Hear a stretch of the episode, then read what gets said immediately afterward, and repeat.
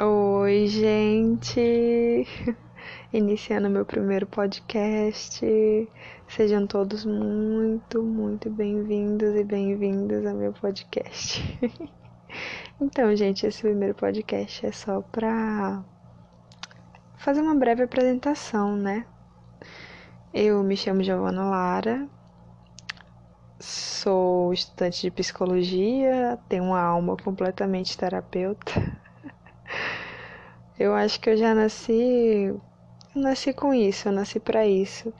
E aqui eu vou compartilhar algumas das minhas experiências como ser humano, é, para que possa servir como autoconhecimento para quem escutar, enfim, para levantar algumas questões também.